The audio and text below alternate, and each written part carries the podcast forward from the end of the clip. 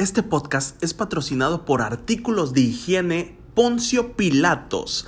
Aquí sí te lavamos las manos. Bienvenidos. A ver, Juanito, ¿cuántos años llevas de cristiano? Pues te diré como unos 5 años. ¿Y en 5 años cuántas almas has ganado para Cristo? Eh, te diré y así como Juanito se repite esta misma historia una y otra vez en todos lados. En este podcast vamos a hablar sobre cómo ser la iglesia fuera de la iglesia, cómo ser la luz en las tinieblas y la sal de esta tierra. Vamos a entrar a una reflexión en la palabra de Dios sobre cómo llevar una vida cristiana en estos tiempos modernos y cómo sobrevivir a ellos. Así que si conoces a algún cristiano de closet, Invítalo a que escuche este podcast, va a reír, va a reflexionar, vamos a meditar en la palabra y sobre todo espero que esto sea de bendición para tu vida. Así que bienvenidos a Cristiano de Closet.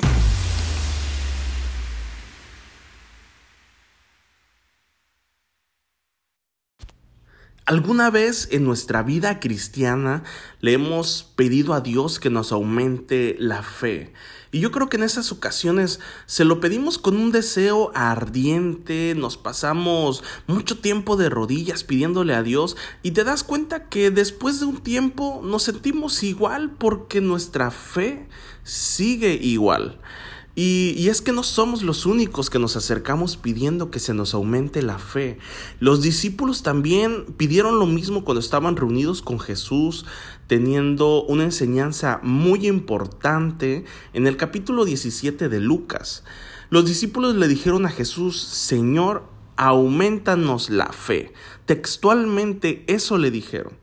Sin embargo, antes de ver lo que Jesús le respondió en este capítulo, vamos a ver algunas opciones de lo que Jesús pudo haberles eh, respondido y que no pasó.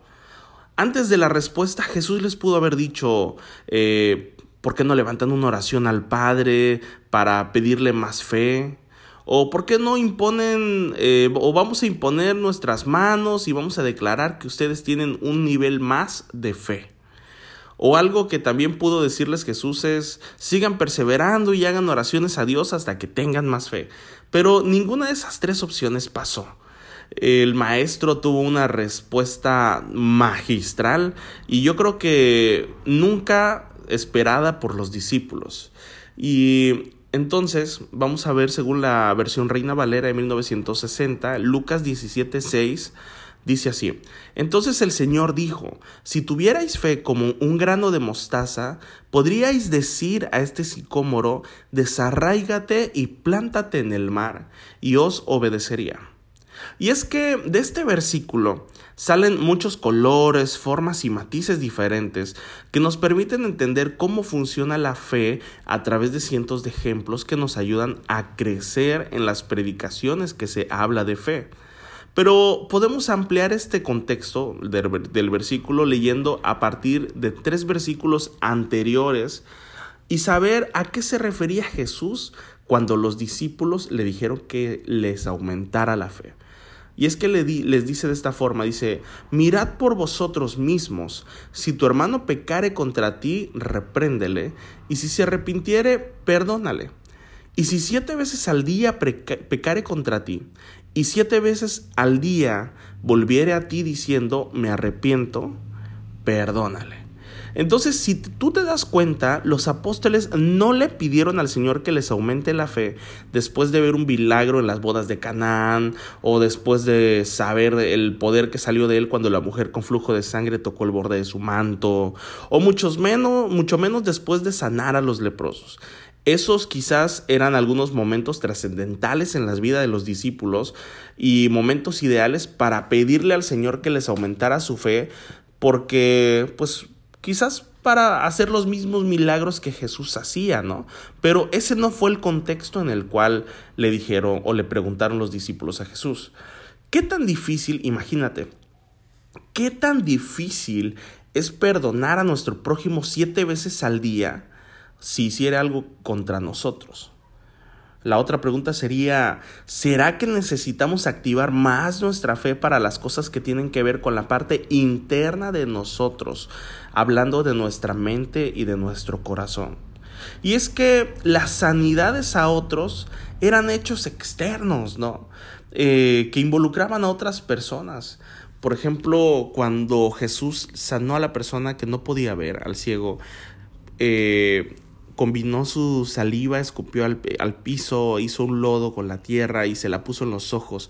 Esa, ese milagro era una forma externa de manifestar su fe.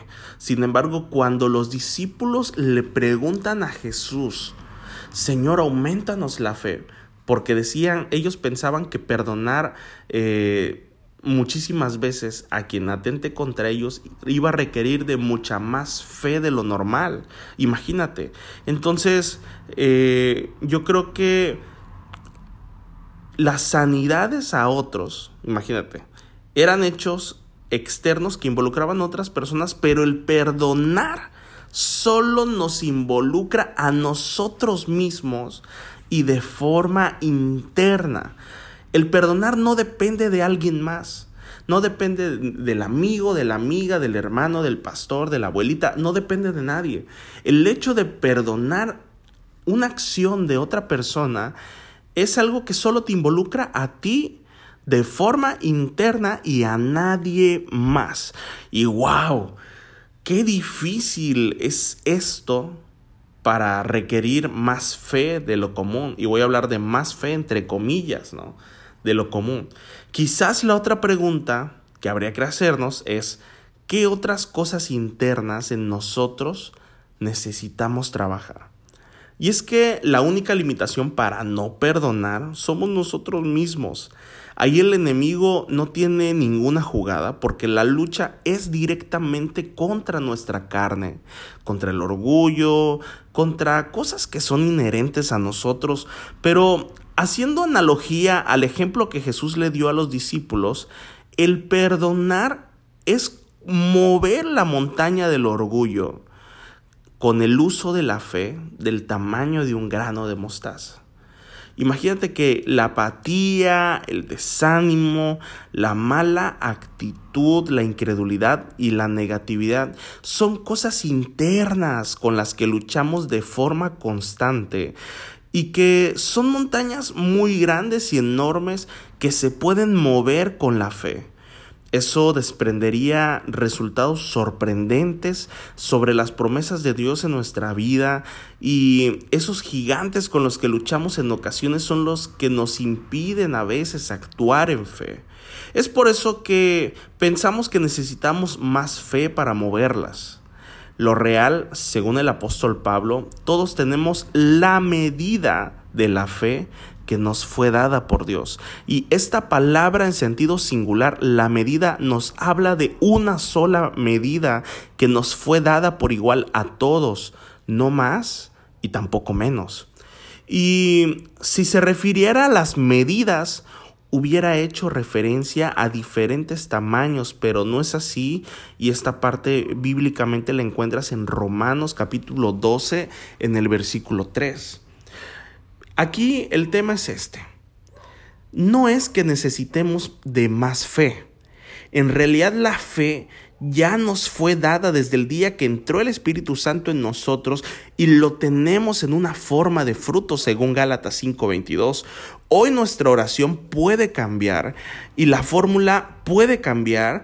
Dejemos de pedir fe para comenzar mejor a activarla, en mover las montañas internas que nos impiden crecer como cristianos, que nos mantienen en el closet de la ignorancia o de la religiosidad.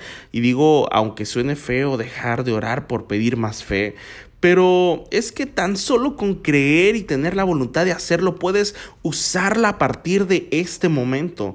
Dios te dio a ti, me dio a mí el poder de mover esas montañas sin la necesidad de que tú eleves una oración para pedirle a Dios que las mueva.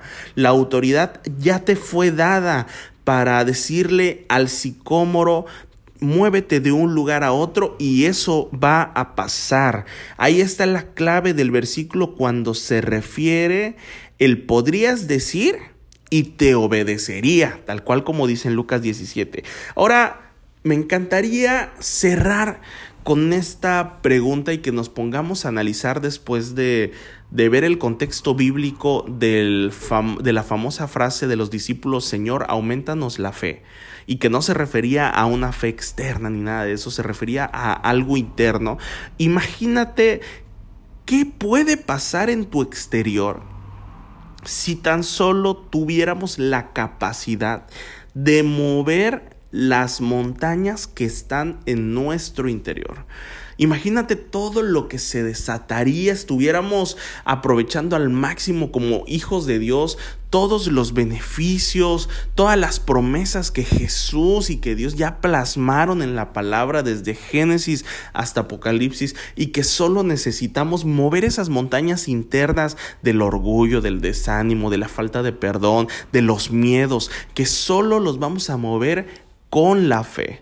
No es una lucha con el enemigo porque ya es una cosa interna a ti, es una lucha directamente con la carne, con los sentidos, con, con, las emociones de la carne, a veces con la ira, con el enojo. Y eso es lo que nos está deteniendo a no cumplir plenamente el propósito y la asignación que Dios tiene para nuestras vidas.